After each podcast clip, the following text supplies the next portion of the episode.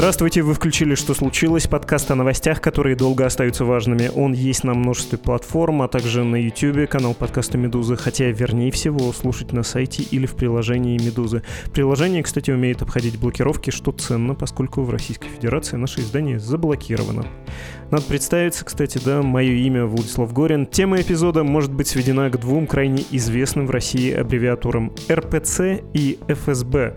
Понятно, речь идет о Русской Православной Церкви и о Федеральной службе безопасности, главной российской спецслужбе, и о сотрудничестве двух этих организаций, причем прямом сотрудничестве. Видимо, с помощью священников вербуются агенты за границей.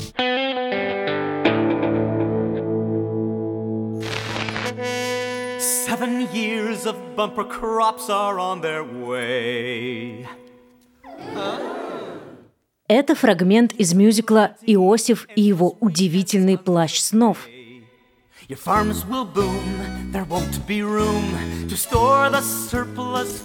Библии есть такая притча об Иосифе. По сути, это притча о стабилизационном фонде. В октябре 2008 года Алексей Кудрин, в то время он был министром финансов и вице-премьером, на финансовом форуме тогда еще уважаемой газеты «Ведомости» рассказывал, посетил эту постановку в Лондоне и всем рекомендую на нее сходить. В его вольном пересказе Иосиф предлагал фараону в тучные годы накапливать своеобразный фонд зерна, который позволит прожить неурожайные годы в будущем. Так, Самый известный российский министр финансов нашел обоснование своей идеи копить нефтедоходы на черный день не где-нибудь, а в Библии. Нефтяные накопления для России священны. Но есть ли что-то кроме этого? На каких столпах, ну, столбиках или подпорках держится российская экономика? И выстоит ли вся эта конструкция во время войны и санкций?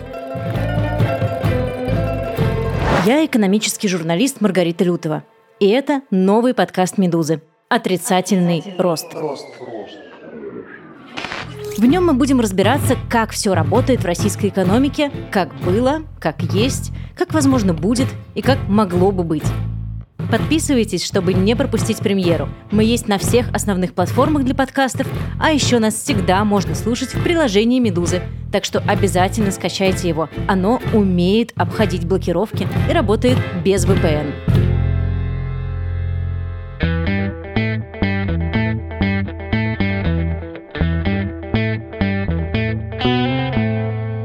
Сегодня с нами религиовед, старший научный сотрудник Центра православных исследований Фордомского университета Сергей Чепнин. Здравствуйте, дорогой Сергей. Да, здравствуйте. У нашего с вами разговора есть повод. Не так давно вышел материал на сайте агентура.ру, и «Медуза» тоже его пересказала о том, как Федеральное бюро расследований США заподозрило сотрудника отдела внешних церковных связей Московского патриархата Дмитрия Петровского в работе на российскую разведку. И есть э, очень такие любопытные любопытные детали. Агентура РУ ссылается тоже на свои материалы. Это, кстати, Ирина Браган и Андрей Солдатов. Они в этом подкасте многократно были, пользуются большим уважением наших слушателей. Я процитирую заметку, правда, по «Медузе», не по агентуре. О подозрении в адрес Петровского стало известно весной 2023 года, когда приходы нескольких православных церквей в США получили предупреждение от ФБР о том, что российские спецслужбы ведут агентурную работу среди священников и прихожан. Копию предупреждения журналистам предоставили представили источники в православной общине США. ФБР считает, что Петровский под прикрытием Русской Православной Церкви занимался вербовкой агентов для российских спецслужб среди священников и прихожан РПЦ и других православных церквей в Соединенных Штатах. Конец цитаты. Хочется вас спросить, как человек, который в среду погружен, насколько Дмитрий Петровский вообще известная фигура, чем он вам запомнился? Да, мы знакомы с Дмитрием. Я думаю, что где-то, наверное, лет 20, может быть, 25 назад мы с ним познакомились. Он был уже сотрудником отдела внешних церковных связей, то есть работал непосредственно с митрополитом Кириллом, будущим патриархом. И надо сказать, вот такая определенная логика в этих действиях есть, потому что когда Кирилл был избран патриархом, это февраль 2009 года.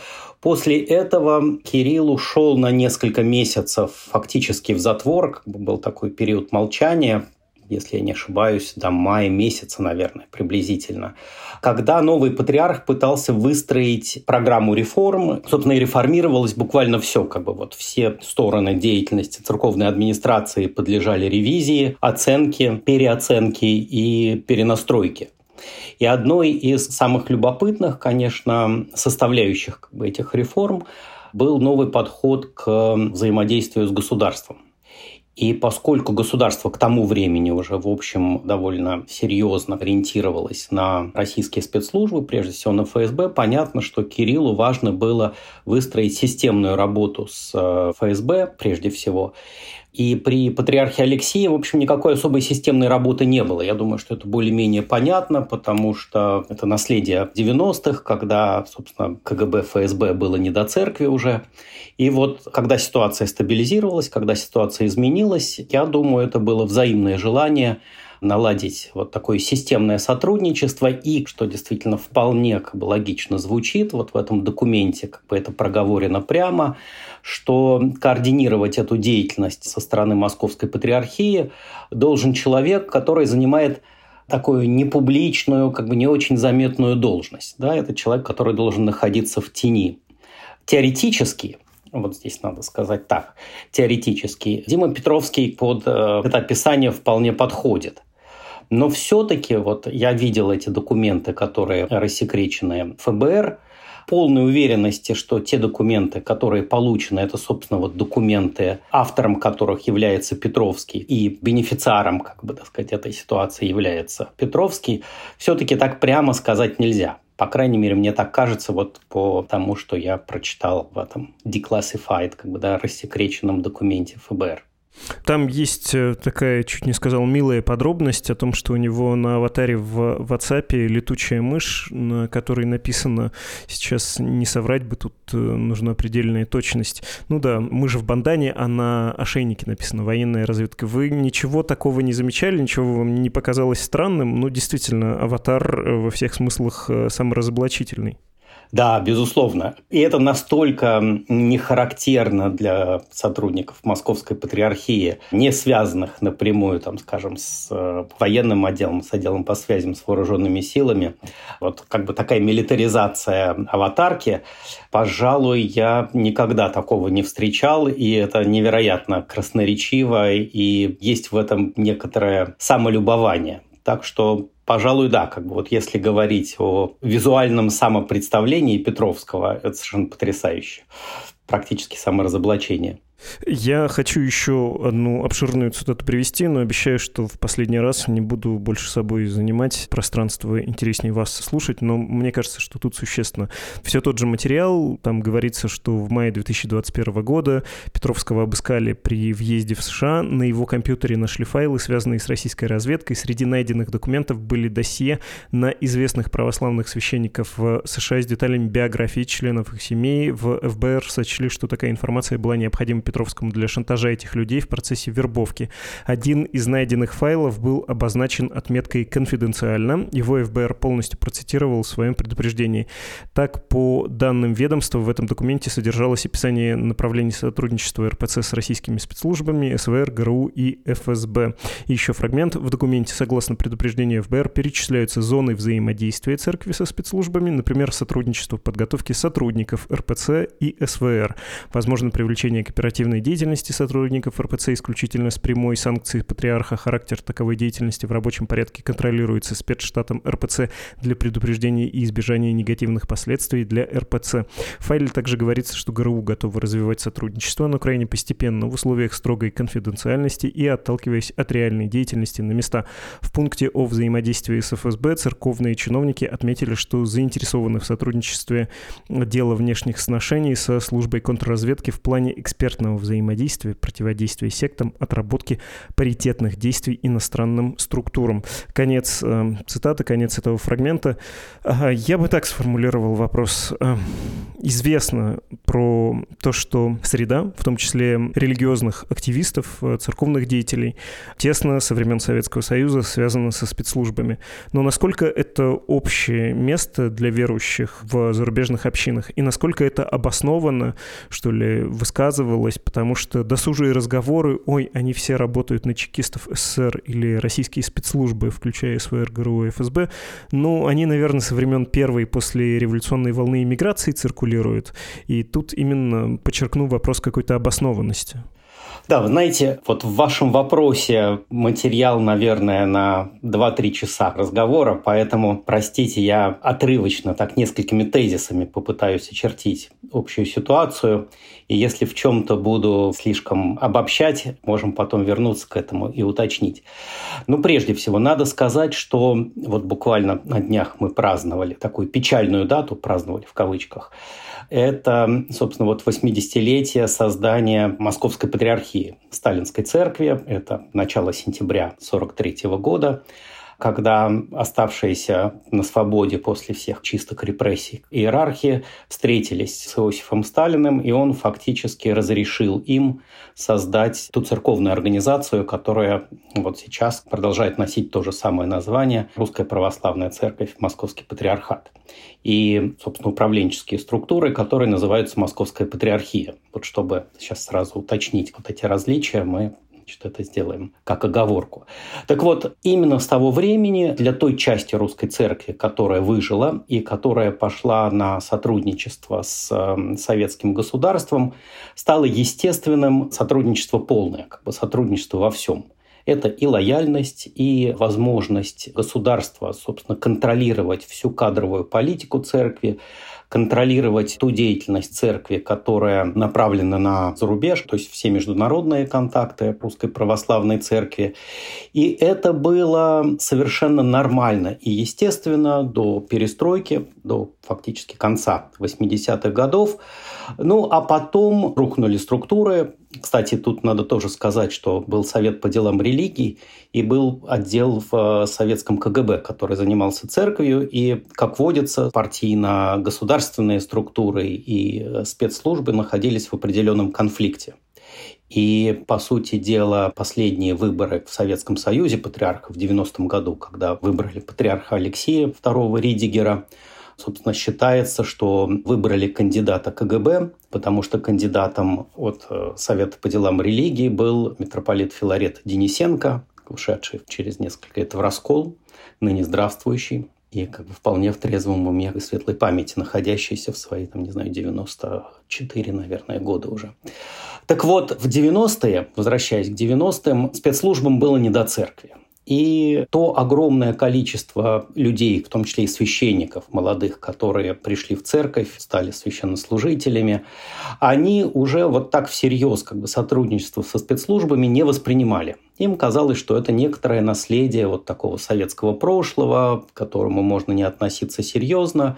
И, собственно, это была большая ошибка. Вот мне тоже на рубеже 80-х, 90-х было там 20 с небольшим лет. И я тоже не относился серьезно тогда ко всем этим разговорам, к предупреждениям. Ну, я знал, что, скажем, в моем кругу людей, которые сотрудничали с КГБ, нет. Наоборот, были те, кто пострадал, были те, кто вот сидел эти последние посадки 80-х годов, религиозных деятелей. И выросло поколение офицеров ФСБ, офицеров спецслужб, которые не знали церковной специфики. Как бы вот обратной стороной этой истории было то, что церковь и спецслужбы перестали взаимодействовать, произошла деградация отношений и деградация подготовки кадровых сотрудников. Действительно, к началу 2000-х годов офицеров спецслужб, которые хорошо знали церковную тематику, церковную специфику, практически не было. То есть вот не то, что их было мало, да, надо сказать, практически не было. Их действительно надо было готовить. И я так думаю, что на рубеже нулевых и десятых годов как бы вот этим активно занимались. Собственно, вот после того, как вот этот документ о сотрудничестве церкви и спецслужб был подготовлен и принят патриархом, я практически уверен, что это рабочий документ, может быть, воплощен он с оговорками, там, если касаться содержания этого документа, видно, что писали его как бы с церковной стороны. То есть, безусловно, этот документ написан внутри команды патриарха Кирилла, кем-то из его близких сотрудников. И там есть любопытная деталь, которая показывает, что автор этого документа плохо представляет себе ситуацию в спецслужбах. То есть он считает, что некий вот такой координационный центр может координировать все сотрудничество со спецслужбами, и с э, ФСБ, и с ГРУ, как бы ССВР. Хотя мы прекрасно знаем, что есть довольно серьезный внутренний конфликт между этими спецслужбами, и одни и те же люди вот у всех этих служб э, доверием пользоваться не могут. Это должны быть или как бы люди, которые взаимодействуют с ФСБ, или люди, которые взаимодействуют с ГРУ, или люди, которые взаимодействуют с СВР. И я думаю, что со временем, вот по крайней мере в последние годы, вот это разделение произошло. Это уже не один центр, а это несколько разных координаторов, да, таких внештатных сотрудников спецслужб. Возможно, не в церковном сане, действительно, я согласен с этим документом, которые держатся в тени и которые обеспечивают вот этот прямой контакт патриарха и высших церковных иерархов с кураторами и спецслужб. Ну, а если говорить вот в последняя часть вашего вопроса про зарубежье, да, действительно, ситуация там не очень понятная. Довольно много есть молодых священников, довольно серьезная ротация как бы этих священников на так называемых загранточках происходит. То есть многие находятся по три года, по шесть лет, как бы не так долго. То есть за это время закрепиться, наладить связи и стать таким полноценным агентом довольно сложно в условиях ротации. И, наверное, как бы можно говорить о том, что, во-первых, стоит обратить внимание на священников, которые долгое время служат в разных странах на Западе, в Америке, и на, собственно, вот мирян, на иммиграцию, причем не только на старую, но и на новую. И вот эта новая иммиграция, которая, с одной стороны, связана с деятельностью различных организаций соотечественников, которые очень часто связаны с э, православными приходами. Вот активисты как бы, этих организаций, наверное, тоже являются активом как бы, вот этого церковного сообщества, которое сотрудничает со спецслужбами. Но здесь очень важно сказать еще и то, что, говоря об этом в целом, мы, к сожалению, не можем привести достаточное количество доказательств. Вот публикация Андрея и Ирины важна тем, что появился первый подтвержденный документ, которому, на мой взгляд, можно доверять, о том, как это сотрудничество строилось. И какие-то указания о методах действий. Собственно, вот я не удивлен, что главный метод – это шантаж, это сбор личных данных, Действительно, священникам есть что скрывать, как и многим из нас. Личная жизнь, она всегда непростая. И вот этот страх публичности, особенно для священника, когда он должен быть каким-то таким нравственным ориентиром для своих прихожан, а он может быть, таковым не является, это, в общем, инструмент держать какого священника или диакона, монаха на коротком поводке. Безусловно. То есть вот стиль работы спецслужб советских и российских здесь вполне прослеживается. Про методы и про направление, что ли, этой деятельности очень хочется вас расспросить, но я понимаю, что нельзя не упомянуть и про патриарха лично, тем более, что когда вы говорили, сказали, ну вот при Алексии такого не было, и, кажется, слово «естественно» вы употребили при нынешнем патриархе, при Кирилле стало налаживаться сотрудничество. А нужно ли трактовать э, то, что вы сказали, как то, что и сам Кирилл под рясой погоны не погоны носит, но крайне тесно связан со специальными службами еще со времен Советского Союза. Тут, конечно, можно вспомнить и расследование швейцарских журналистов, которые прямо называют его агентом КГБ с позывным Михайлов, и что, дескать, в 70-е годы, будучи очень молодым человеком в Швейцарии, еще и дружил с консулом советским, который более-менее доказано, что был точно разведчиком советским, ну или, если хотите, шпионом. Вот это все нагромождение и тут я, простите, могу немножко тонуть в собственных словах, но мне кажется, это важное уточнение. Просто когда швейцарские журналисты говорят про сотрудничество с КГБ, про работу агентом, нужно, наверное, все-таки нам с вами, зная реалии Советского Союза, делать уточнение. Вот прям сотрудник-сотрудник или это условия игры и это компромисс? Потому что в Советском Союзе выехать за границу, да еще и чего-то там сравнительно независимо делать, ну, было крайне проблематично, не пойдя на изрядную степень компромисс. Короче, про агента КГБ или не агент КГБ Гундяева, Михайлова и как угодно. Ну, давайте начнем с того, что публикация, на которую вы ссылаетесь, она довольно слабая. Никаких документов швейцарские журналисты не представили. Это несколько мнений. И, в общем, в целом ситуация довольно известная. Ничего нового они не сказали. Скорее, просто собрали вместе материал и представили его. Я думаю, что главным свидетельством сотрудничества Кирилла Гундяева со спецслужбами, в общем, является его церковная карьера. В ней есть один довольно любопытный момент. Ему еще не было 30 лет, когда он поехал, если я не ошибаюсь, сразу в Швейцарию, по 28 лет. И для молодого советского человека, уже имеющего священный сан, не служившего в армии, да, добавим к этому, поехать сразу в капиталистическую страну, можно было, ну, во-первых, имея серьезных покровителей в церкви, и это был митрополит Никодим Ротов, но я думаю, что этого было мало. Конечно, он подписал все необходимые бумаги с КГБ, и он ехал, по сути дела, на задание потому что в противном случае ему бы, во-первых, нужно было бы проходить проверки, сперва съездить в социалистическую страну, уже потом ехать в капиталистическую. Да, вот вся эта технология вполне хорошо известна. И вот такой как бы стремительный дипломатический взлет Кирилла говорит о том, что, конечно, он легко и сразу же пошел на сотрудничество со спецслужбами. И я думаю, что, собственно, это, конечно, сыграло большую роль вот этот его личный жизненный опыт, когда ему нужно было перестроить церковь. Став патриархом, он, естественно, довольно важную роль отводил сотрудничеству со спецслужбами, понимая, что страна во многом уже управляется спецслужбами. И здесь, наверное, надо добавить, что здесь важна не только работа с СВР и с ГРУ, как бы, так сказать, работа в зарубежье, важна работа и внутри страны. Я думаю, что есть прямое благословение патриарха Кирилла на то, чтобы епископы в епархиях, то есть, собственно, во всех российских регионах сотрудничали с э, ФСБ. И, в общем, здесь главная задача не дать распространиться ну, если угодно, так, церковному диссидентству. Да, вот в условиях войны это прежде всего антивоенное настроение, которое есть среди духовенства, и то, как жестко были пресечены все попытки какой-то такой вот проповеди мира и отказа от как бы духовного вовлечения или духовного оправдания, как бы христианского оправдания войны, чтобы все это было вот выжжено на корню, Здесь, конечно, пришлось э, совместно очень серьезно потрудиться и Московской патриархии, и местным значит, органам ФСБ. Я прекрасно знаю по рассказам моих знакомых в разных регионах, что вот к таким свободно мыслящим, готовым честно проповедовать священникам или приходили напрямую офицеры, местные офицеры ФСБ, или предупреждали о последствиях.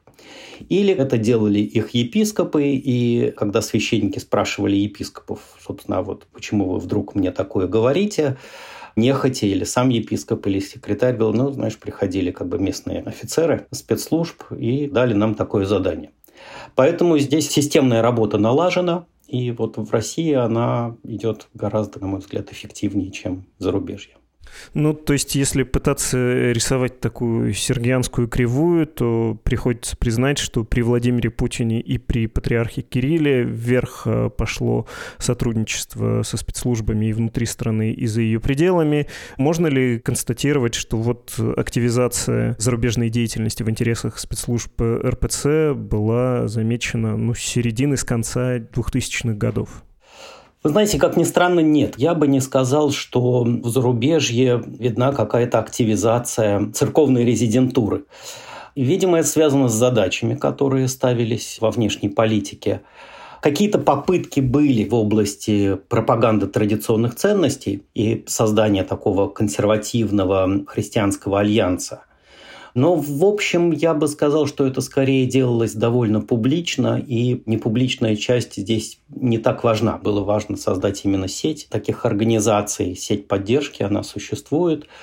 Ну, а, собственно, церковная часть, здесь скорее важно было сохранить лояльность. Прежде всего, как вы знаете, тоже в 2007 году состоялось воссоединение, как бы, ну, правильно сказать, присоединение зарубежной церкви к русской православной церкви. Это была церковь иммиграции, церковь, которая на протяжении многих десятилетий стояла на очень жестких таких антисоветских, антибольшевистских позициях, и очень важно было внутри этой церкви сломать сопротивление. И вот я думаю, что как раз вот с начала нулевых годов и до объединения, приблизительно лет 5-7, было потрачено довольно много сил на то, чтобы убедить э, русскую миграцию, что в России теперь есть свобода слова, свобода совести, и более того, что страна стала православной, и руководство страны стало православным. В общем, эта задача была успешно выполнена, и мы знаем, что не только зарубежная церковь воссоединилась с Московской патриархией, но и позднее несколько лет назад так называемая русская метрополия в Западной Европе воссоединилась с э, русской православной церковью. Я думаю, что, в общем, вот это скорее главный успех на внешнем периметре, совместный успех церкви и спецслужб. Ну, то есть картинки, подобные тем, что самый дикий пример приходит в голову, в Джонни Уике можно встретить из-под рясы где-нибудь в Берлине, достает автоматы Супермен-священник, который на благо Кремля там идет чего-то делать. Это картина невозможная. В первую очередь это все равно внутрицерковные дела. Может быть, во вторую это контроль над диаспорой, чтобы не было как бы альтернативной Владимиру Путину, его путинской России отдельной общности. Да? Но при этом можно говорить о том, что какие-то интересные интересы Кремля на каких-то континентах продвигаются при помощи РПЦ. В частности, ну, немножко кухню приоткрою, вы довольно подробно, обстоятельно поговорили перед нашей с вами беседой с редактором нашей Анной и говорили про Африку, что, честно говоря, меня удивило. Расскажите про это, в частности. На каких континентах эта активность заметна? Да, здесь надо сказать, что вот в этой большой церковной реформе, которую провел патриарх Кирилл, ну, наверное, из России это не очень заметно, но в целом довольно важную роль играют экзархаты, созданные за пределами постсоветского пространства. Это Юго-Западная Азия, один экзархат, второй экзархат европейский и третий экзархат африканский. Вот эти три больших экзархата, они играют очень разную роль. И сейчас, поскольку вектор внешней политики России в значительной степени сосредоточен на Африке, на создании такой группы поддержки среди африканских стран, неудивительно, что вот буквально пару лет назад был создан африканский экзархат, который на сегодняшний день уже насчитывает э, больше 200 храмов, по-моему, больше 20 стран уже. Десятки молодых людей, священников из Африки учатся в России. Возглавляет это все Леонид Горбачев – это является таким очень грубым нарушением церковного права, потому что на африканском континенте находится Александрийский патриархат, который признает русскую православную церковь, и русская православная церковь признает Александрийский патриархат, но как бы вот здесь довольно любопытная оговорка возникает, поскольку Александрийский патриархат признал православную церковь Украины, которую, соответственно, Московский патриархат не признает как церковь, и, соответственно, Александрийский патриархат отступил от православия, ну фактически впал в ересь. Именно поэтому, чтобы восстановить приходы и чистоту веры, русская православная церковь начинает миссию в Африке и создает приходы. Но здесь нужно иметь в виду две вещи – во-первых, поскольку это действие не каноническое, Александрийский патриархат решением своего синода лишил вот этого Леонида Горбачева священного сана, то есть в России он все еще считается митрополитом, но никто из других поместных церквей не будет с ним сослужить, потому что это как бы вот теперь мирянин Леня Горбачев.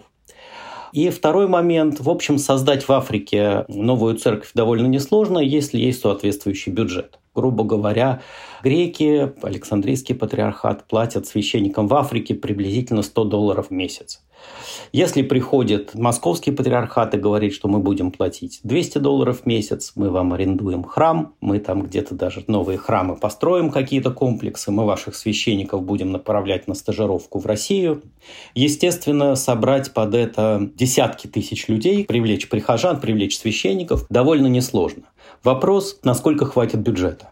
Потому что совершенно очевидно, что, уж простите, как бы скажу так, сам патриарх Кирилл жадный. Это явно не его деньги, это деньги государственные, деньги различных фондов. Здесь и деньги Росатома, видимо, и деньги Роснефти, и, собственно, и деньги Пригожина или, так уже правильнее сказать, бывших пригожинских различных коммерческих проектов. В какой степени сегодня, после начавшегося переформатирования российского проекта в Африке, какой бюджет сохранится у этого африканского экзархата, предположить сложно. Возможно, будут какие-то проблемы. Но в целом, да, я соглашусь, что вот с точки зрения какого-то влияния и создания такой потенциальной агентурной сети, Африка сейчас находится на первом месте. Другое дело, зачем, собственно, агентурная сеть в Африке, да, сегодня, наверное, сказать сложно. Скорее, как бы это опять-таки какие-то центры влияния, и я думаю, что Русская Православная Церковь, провалившись как мягкая сила на постсоветском пространстве, как бы речь идет и о странах Балтии, и об Украине, и даже отчасти о Казахстане сейчас, и об Армении, конечно. Но вот она остается по-прежнему мягкой силой путинского государства в Западной Европе, в Америке и э, в Африке. И надо сказать, что, в общем, здесь успехи довольно большие, потому что не только зарубежная церковь, в общем, не выступает против войны в Украине, но и сербская церковь, и частично в Греции среди православных есть пророссийские, пропутинские настроения. Поэтому, в общем, вот такая церковная пропаганда, которая работает с такой специализированной христианской православной аудиторией, работает и, в общем, работает довольно успешно. На Запад надо будет обязательно вернуться. Хочется вас спросить про активизацию этой силы в связи с войной с 14 и особенно в 2022 году. Но я понял, когда вы про Африку рассказывали, что хочется еще и про Азию спросить. Я несколько лет назад разговаривал с одним чиновником из РПЦ, в общем, достаточно высокопоставленным священником, и у нас был немножко странный фантазийный разговор. Я ему говорил, ну что, правда есть у кого-то мысли в церкви христианизировать Китай, ну, то есть распространить свое влияние там. Вот знаете, вы наверняка тоже слышали эти фантазии. Дескать, Москва приняла у Византии истинную веру, а потом распространит на Китай, и даже снижаясь паства в России, все равно не утратит своего священного какого-то значения, поскольку будет мостиком к довольно большому количеству людей в Китае. Ну, это чистая фантазия. Китайская коммунистическая партия ничего подобного не позволит, и это просто невозможно, да, по ряду причин. Но, тем не менее, может быть, где-то в Азии, не в Китае, но где-то еще тоже эта мягкая сила использовалась, и это достойно обсуждения и упоминания? Ну, знаете, один мой знакомый как-то заметил, что если бы русская православная церковь инвестировала в свою миссию, в свою проповедь в Китае деньги адекватные, ну, на тот момент, одному перелету митрополита Илариона Алфеева на частном джете из Москвы в Токио, то можно было бы сказать, что есть хороший бюджет для реальной работы. Но, повторюсь, русская православная церковь, к сожалению, очень жадная. Как бы она свои деньги на проповедь не тратит. И поэтому, да, есть несколько приходов в Китае. Мой знакомый священник как-то ездил в Китай говорит, я там буду служить. Я говорю, будь осторожен, тебя же арестуют. Ты должен получить специальную религиозную визу, разрешение на то, чтобы совершать богослужение. Он говорит, а, не волнуйся, там через месяц вернусь. Возвращается, я говорю, ну как? Он говорит, никаких проблем, служил в разных городах, все хорошо. Я говорю, поподробнее расскажи, как служил. Он говорит, ну на квартирах собираемся, служим литургию, да, там 30-40 человек собираются. Я говорю, что китайские власти, они говорят, ну знаешь, это же Китай. Они интересуются общинами, в которых больше тысячи человек. Община, в которых 40 человек, их совершенно не интересует.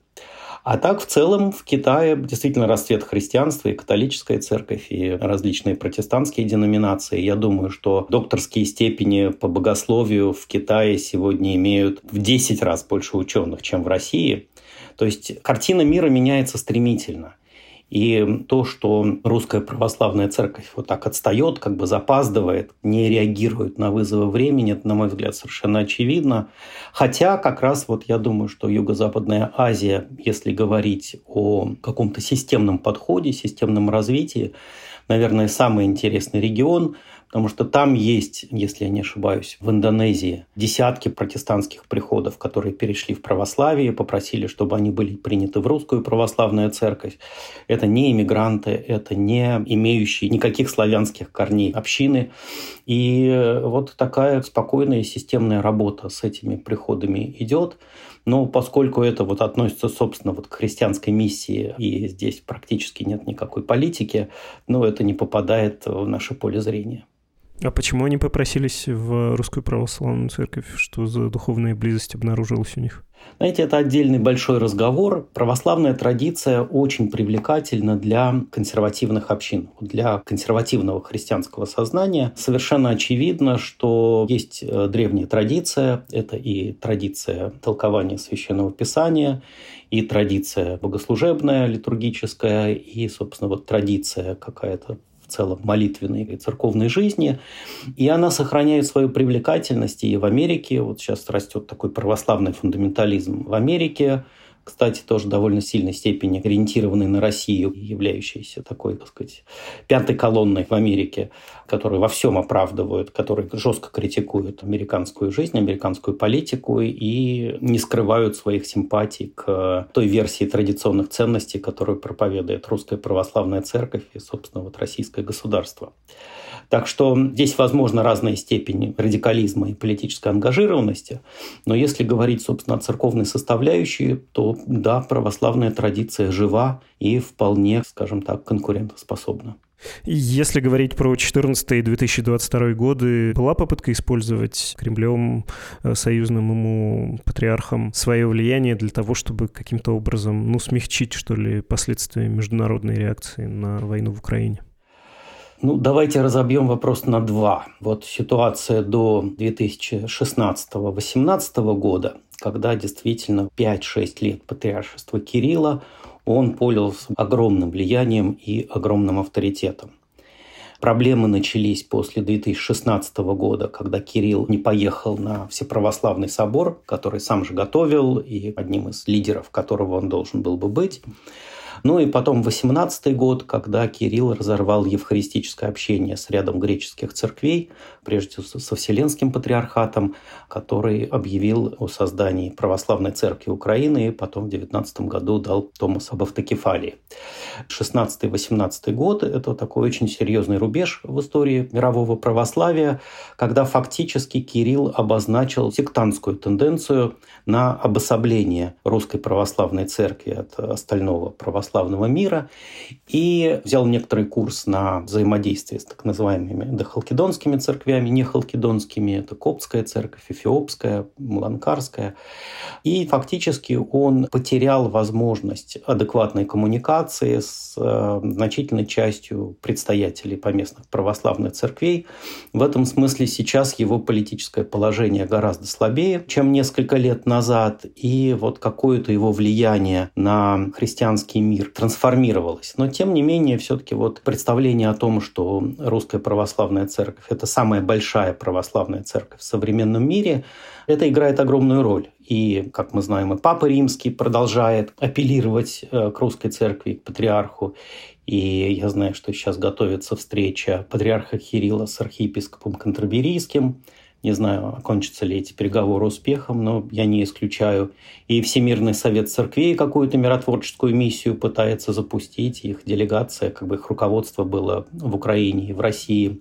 И в принципе они тоже как бы находятся под некоторым, скажем так, обаянием русской православной церкви. То есть ситуация довольно противоречивая. В этой ситуации возможно довольно сложная политическая игра, и Московская патриархия Кирилл пытается эту игру вести, безусловно. Последний вопрос. Эм, ну, в общем, то, что мы видели с эм, публикацией благодаря ФБР этих документов, э, наводит на мысль, что спецслужбы-то работают на Западе. Не могли бы вы объяснить, каким образом этому влиянию противодействия, что ли, формируется и как купируется это влияние, не чрезмерная ли это реакция? Ну, честно говоря, есть приходы и там идет какая-то проповедь, но не сильно, наверное, влиятельны эти группы для того, чтобы кого-то задержать задерживать, кому-то выдвигать подозрения и прочее, прочее. Ну, вы знаете, наверное, надо начать с того, что совершенно неожиданная была реакция Московской Патриархии на публикацию этих документов. Сам Дмитрий Петровский был буквально в течение нескольких дней, я так понимаю, после того, как Москва получила копии этих документов, это, видимо, конец мая, начало июня. Прошли какие-то консультации, и фактически Диму Петровского уволили, ну или заставили написать по собственному желанию, чтобы он ушел из э, отдела внешних церковных связей. В общем, довольно трудно себе представить, что если бы он был действительно серьезным агентом, координатором работы со спецслужбами, чтобы его кураторы не прикрыли бы его и оставили бы работать в ВЦС. Этого не произошло. Вот выводов делать не будем, но отметим, что это довольно странно. Соответственно, митрополит Антоний Севрюк, председатель ВЦС, видимо, сильно испугался, не получил никаких инструкций и сделал то, что значит, вот такой сравнительно молодой человек в испуге может сделать. Взял и избавился избавился от такого неудобного сотрудника. Но дальше мы не видим какого-то особого напряжения, да? нет особых разоблачений. Буквально там на днях в Европе какая-то такая новость небольшая промелькнула. Есть сведения, что из Голландии священник, которого, в общем, на протяжении многих лет так сторонились, он служил в Московской патриархии в Гааге. Сейчас он старенький, на пенсии, как бы, но вот он уехал в Россию собственно, родившись на Западе, в семье российских иммигрантов. Ну вот если так считать по пальцам, какие-то примеры есть. Но все это не яркое, все это такое довольно серое. ключевой роли вот эта церковная агентура какой-то не играла, и трудно себе представить, что она может какую-то серьезную роль сыграть в ближайшем будущем. Я думаю, что это держится так просто вот для общего баланса сил, что если вдруг различные страны, ну, прежде всего европейские, так сказать, Америка пойдет по пути минимизации дипломатического присутствия России в своих странах, то, наверное, нагрузка и ответственность э, вот этой резидентуры вырастет. Но пока представить себе это довольно сложно. Спасибо большое за то, что так ясно и интересно описали и характер, и масштабы этого явления. Спасибо. Я думаю, что это начало разговора. Мне кажется, что вот мы увидели публикацию первых документов. Что-то мне подсказывает, что будут и другие публикации, и мы сможем вернуться к этому разговору. Да, было бы очень интересно. Это был религиовед Сергей Чепнин. Два мгновения и читаем ваши письма.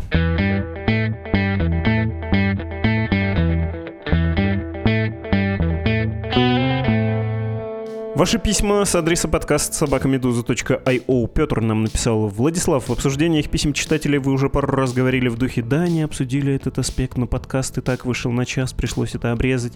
Если у вас часто такое случается, может стоит запустить после каста к части серии для особо преданных слушателей. Встречал такое в других подкастах. Материал в послекастах менее причесанный, чтобы не тратить ресурсы, может быть доступен только для жертвователей, организован в отдельную RSS-ленту, но та часть аудитории, которой конкретная тема супер интересно, послушает с удовольствием. Итак, мысль интересная, хочется что-то делать для жертвователей отдельное, или вот в Apple Podcasts есть функция платных подписок, но, боюсь, отношение потраченных сил на полученный результат, я не про деньги, а про интерес аудитории, может быть каким-то слишком скромным. Не уверен, что имеет смысл это делать, но прикинем еще. Спасибо за идею. Письмо без подписи и сразу три мысли в нем про юмор, что по нему многие знакомые авторы этого письма рисуют себе реальность, буквально воспринимает мир через Comedy Club. О, господи, по телешоу, да? Причем по вот этим постквеновским шуткам. Жуть. Всем же известно, что новостную картину и представление реальности нужно формировать по мемам. Про бедность у вас есть мысль и про войну. Ну да, нищета кормит войну, не поспоришь, один из ее источников. И еще про выпуск с Павлом Лузиным. Это был эпизод о том, как война в Украине изменила представление политиков, военных, исследователей со всего мира о конфликтах. Павел Лузин интереснейший собеседник, но его тезис о связи уровня интеллектуального развития или просто образованности с морально-этическими установками ничем не подтвержден. Половина российских депутатов, сенаторов и чиновников имеют хорошее образование, часто западные, и это не мешает им быть античеловечными. Пресловутые технари вне политики рассчитывают траектории ракет, так что, боюсь, этика не приходит сама с образованием и интеллектом. Этому нужно отдельно учить военных и не только.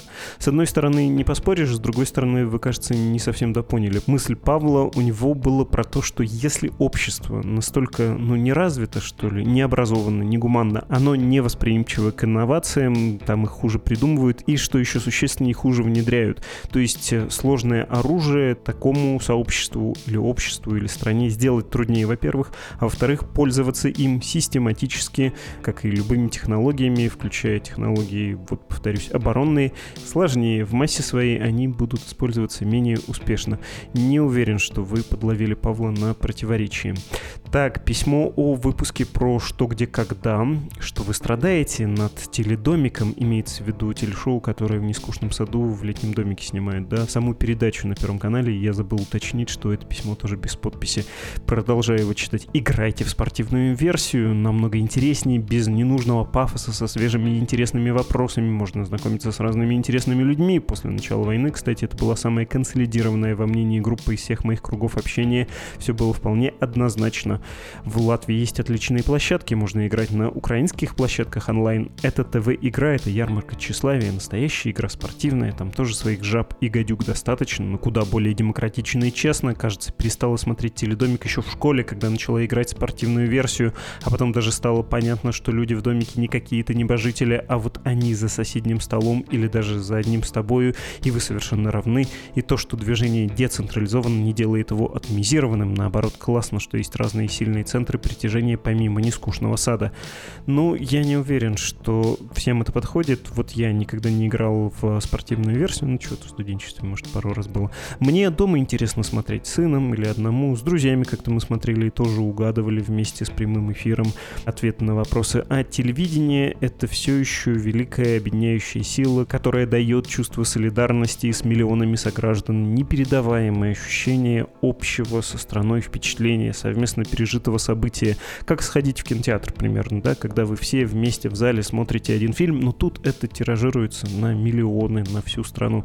Для меня ваш призыв не смотрите по телевизору с дивана, а сходите и сыграйте в спортивное, ну, это примерно как болельщику футбола сказать, чего тебе твой Спартак? Ты же вот в городе Добрянка Пермского края живешь, на диване сидишь зачем-то, а ты вставай и иди вот туда, ко второй школе, на городской стадион.